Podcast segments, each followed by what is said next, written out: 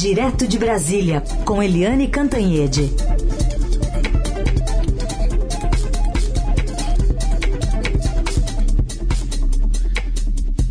Oi, Eliane, bom dia. Oi, bom dia, Raíssa e Carolina, ouvintes. Bom dia, Eliane. Bom, a gente está aí há menos de duas semanas, né, do primeiro turno das eleições parece que há, há poucas é, certezas sobre qual será o, o, resultado das manchetes ali nos jornais em 3 de outubro, porque essa estabilidade está perseguindo os líderes da, das pesquisas à presidência da República, não?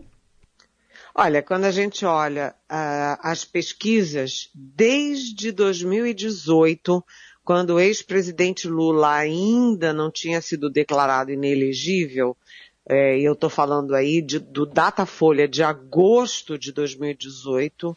Desde agosto de 2018 até agora, há uma forte estabilidade na diferença entre o ex-presidente Lula na dianteira e o presidente Jair Bolsonaro uh, em segundo lugar né, naquele momento, quando os dois eram candidatos, eles tinham uma diferença é, grande também a favor do Lula. Essa diferença veio se mantendo, se mantendo. É, teve uma oscilação ao longo dos últimos meses, mas são é, oscilações. Né? Então a diferença diminuiu entre Lula e Bolsonaro, mas a estabilidade é muito clara quando a gente fala no favoritismo do Lula e na dificuldade que o presidente Jair Bolsonaro tem para suplantar essa estabilidade. O Bolsonaro mexeu mundos e fundos, né, com a PEC emergencial, com o auxílio, é, é, o auxílio Brasil, que foi para 600 reais, com, mexeu no ICMS para gasolina, a, a própria economia vem dando sinais de recuperação, a inflação está abaixo de 10%, o desemprego também caiu abaixo de 10%, nada disso muda o favoritismo do Lula e nada disso quebra o muro do, do Bolsonaro, o teto do Bolsonaro.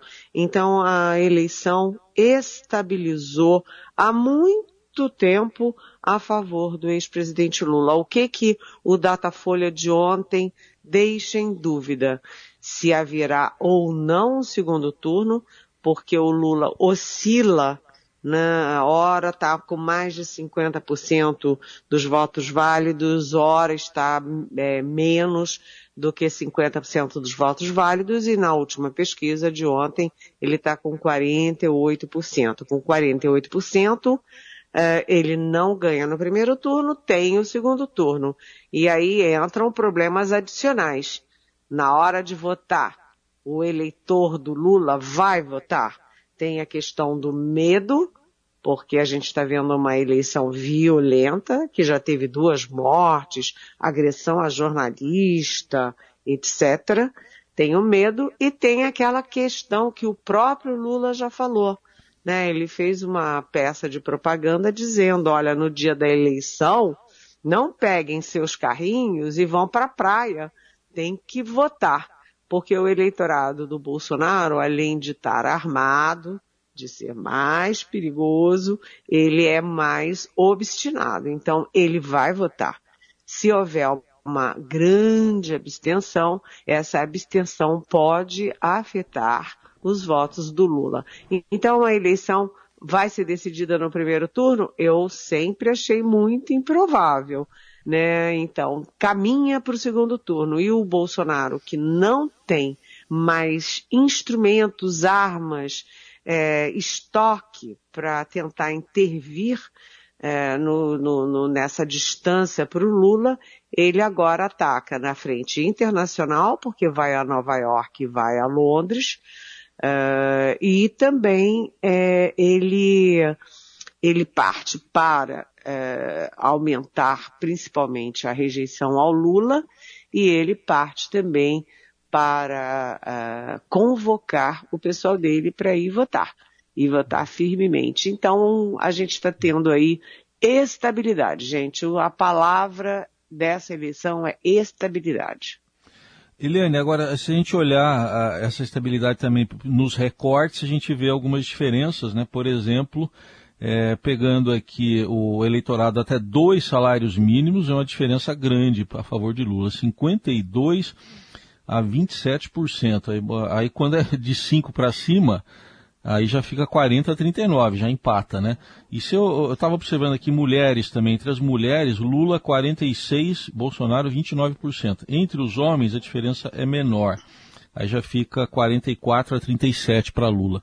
Como é que você vê esses recortes aí por esses segmentos especificamente? Olha, quando a gente fala de eleição, a gente fala muito do impacto da economia na eleição. Mas nesta eleição de 2022 está pesando muito a questão da pobreza no Brasil, da miséria no Brasil. Então, quando a gente olha o recorte até dois salários mínimos, que é 50% da população brasileira, né? Portanto, também 50% do eleitorado, você vê claramente uma uma vantagem grande para o ex-presidente Lula.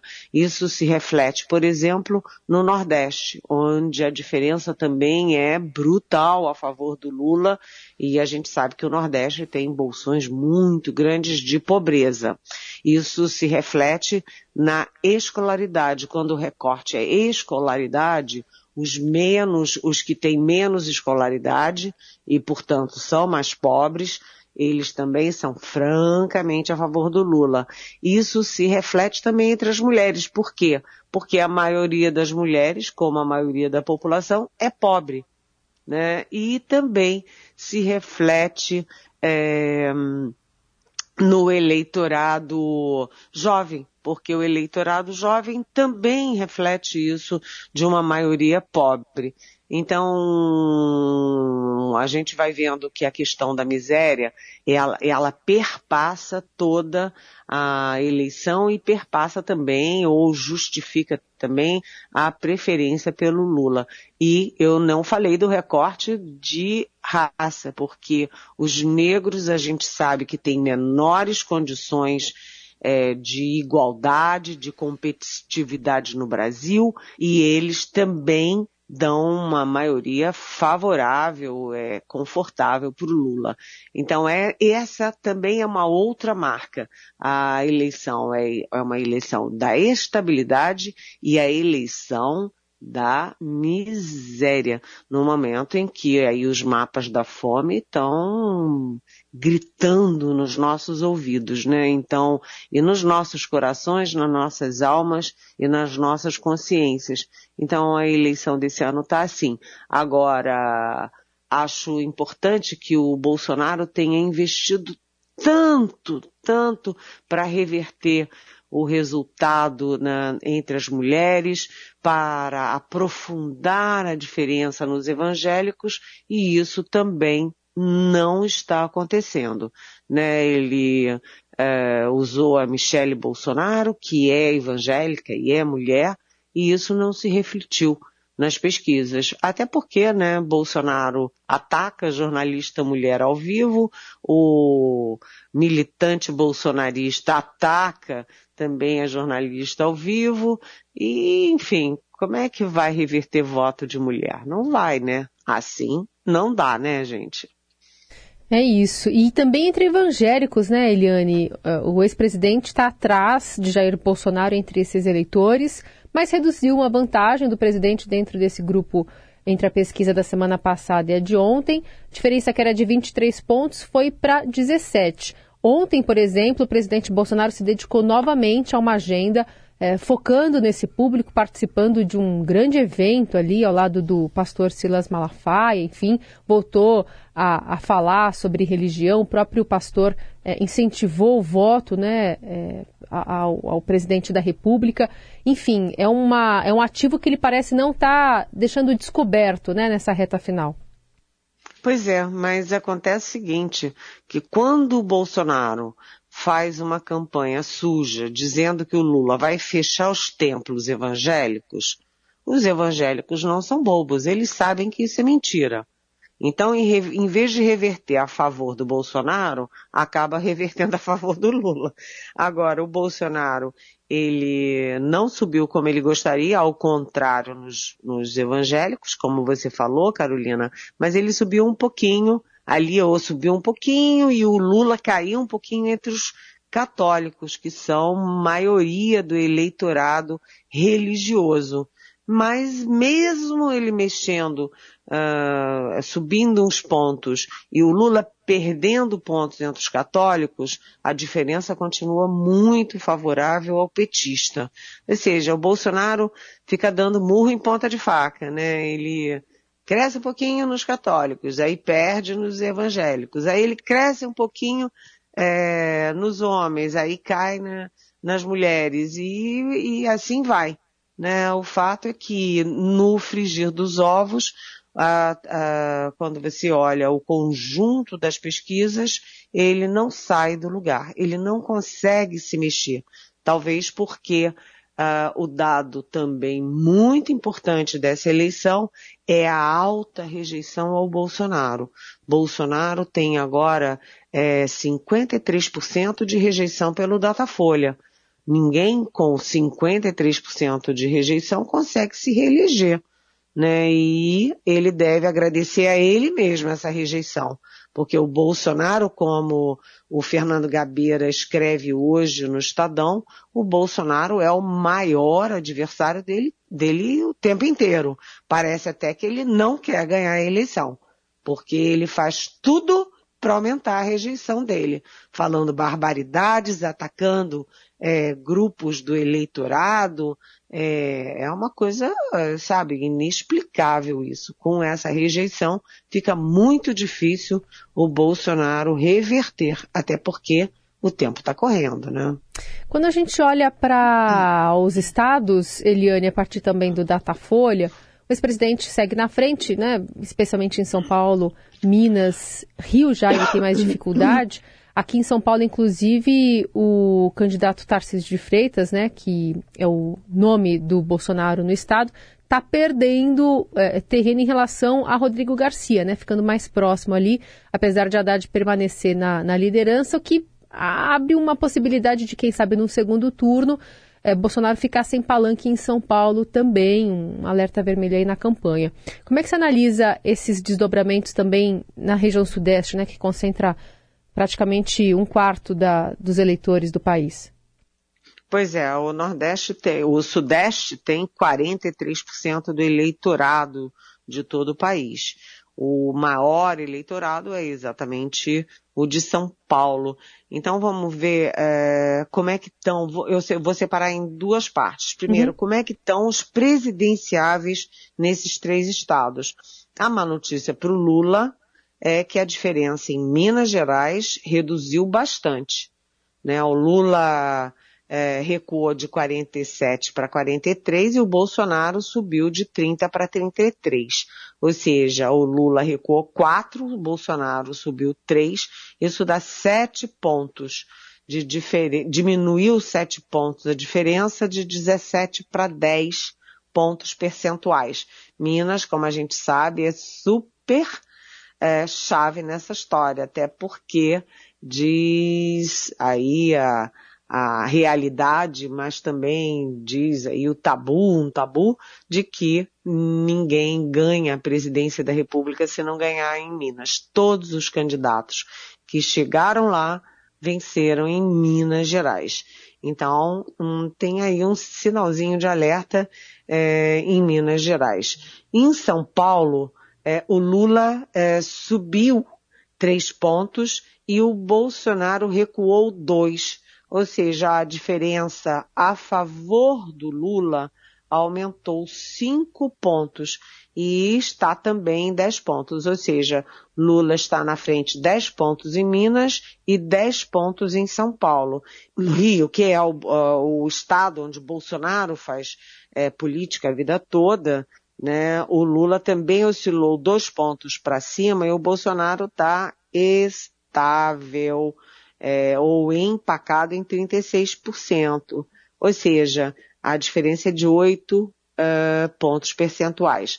10 Minas, 10 São Paulo, 8 no Rio de Janeiro a favor do Lula, que tem que ficar de olho no que está acontecendo em Minas. Agora vamos ver as eleições estaduais. É, São Paulo teve essa novidade que você falou, Carolina, que é uma novidade importante.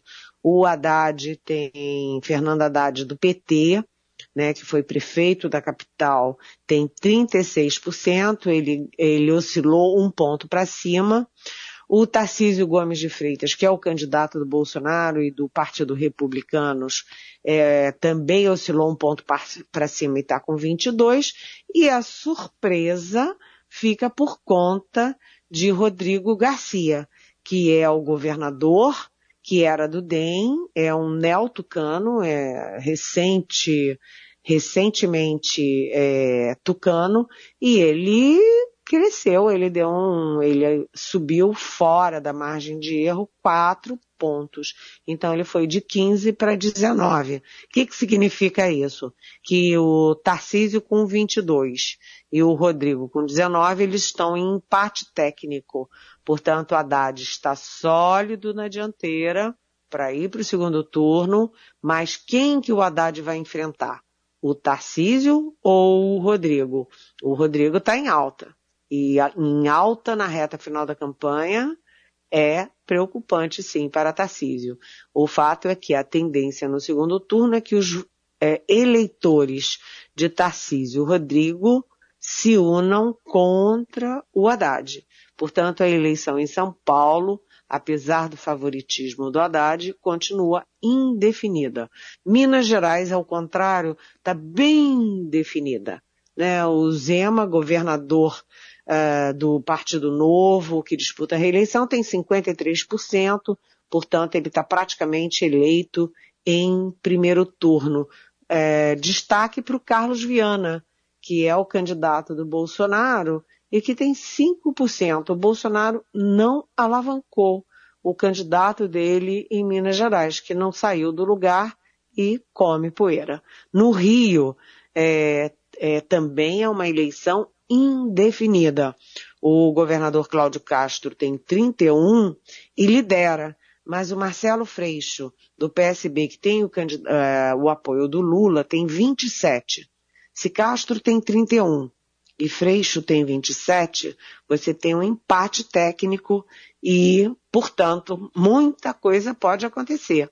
Né? Ainda tem jogo e o Castro continua tendo muitos problemas, né? Caiu o vice dele por corrupção, teve a denúncia no CEPERJ de funcionário fantástico, roubalheira, agora tem uma delação premiada de que ele pedia propina, usava propina, ou seja, Rio também ainda vai ter muito saculejo até o dia da eleição da análise política com Eliane Cantanhede, a gente teve no Supremo, Eliane, formação de maioria por uma questão importante e polêmica, que é o piso salarial dos enfermeiros e enfermeiras, né, Eliane? Exatamente, né? É, se sabe que isso é uma questão muito complicada, por quê? Porque é, todo mundo, né, em sã consciência, é a favor de um piso minimamente decente para os enfermeiros. E isso ficou muito claro, muito óbvio durante a pandemia, em que os enfermeiros e as enfermeiras do país correram risco ali na linha de frente, cuidando das pessoas contaminadas, correndo risco de pegar doença, correndo risco, inclusive, de morrer, principalmente antes de ter a vacina. Então, é justo que eles tenham um, um piso minimamente decente. Tudo isso é muito claro, mas o que o Congresso e o governo Bolsonaro fizeram foi criar um piso, né, para ficar bem com os enfermeiros, ficar bem com a sociedade, sem dizer de onde vem o dinheiro. É aquela história. Eu posso querer que a minha filha estude na melhor escola de balé do mundo, mas eu tenho que saber como é que eu vou pagar essa escola. Não adianta eu dizer, filha, vai para lá. E depois eu não tenho como pagar. Eu tenho que saber de onde vem o dinheiro para pagar. E o Congresso, eh, ali com o governo, não estabeleceram a fonte dos recursos. Isso cria uma dificuldade enorme para pequenos hospitais do interior, para é, o próprio SUS, né, que depende muito disso, para as santas casas, né, é uma, é uma questão muito complexa. O presidente do Senado, Rodrigo Pacheco, já fez uma reunião executivo, legislativo e judiciário para tentar soluções e até agora NECAS não tem nenhuma proposta na mesa para ser efetivamente debatida. A ideia é aumentar a tabela do SUS para pelo menos 25% e é também, atenção, desoneração da folha e também uma forma de desconto das dívidas dos estados e municípios com a União para poder financiar esse aumento. Mas o fato é que é uma questão de justiça com os nossos enfermeiros, mas também de pragmatismo e responsabilidade com as contas, principalmente as contas públicas. Vamos seguir acompanhando também com Eliane Cantanhede, que fez para gente esse escrutínio, especialmente do Datafolha, né, para observar os passos dos candidatos aqui nos próximos dias, nessa reta final aí da campanha. Eliane, obrigada, bom fim de semana, nos falamos na segunda. Até semana que vem. Beijão.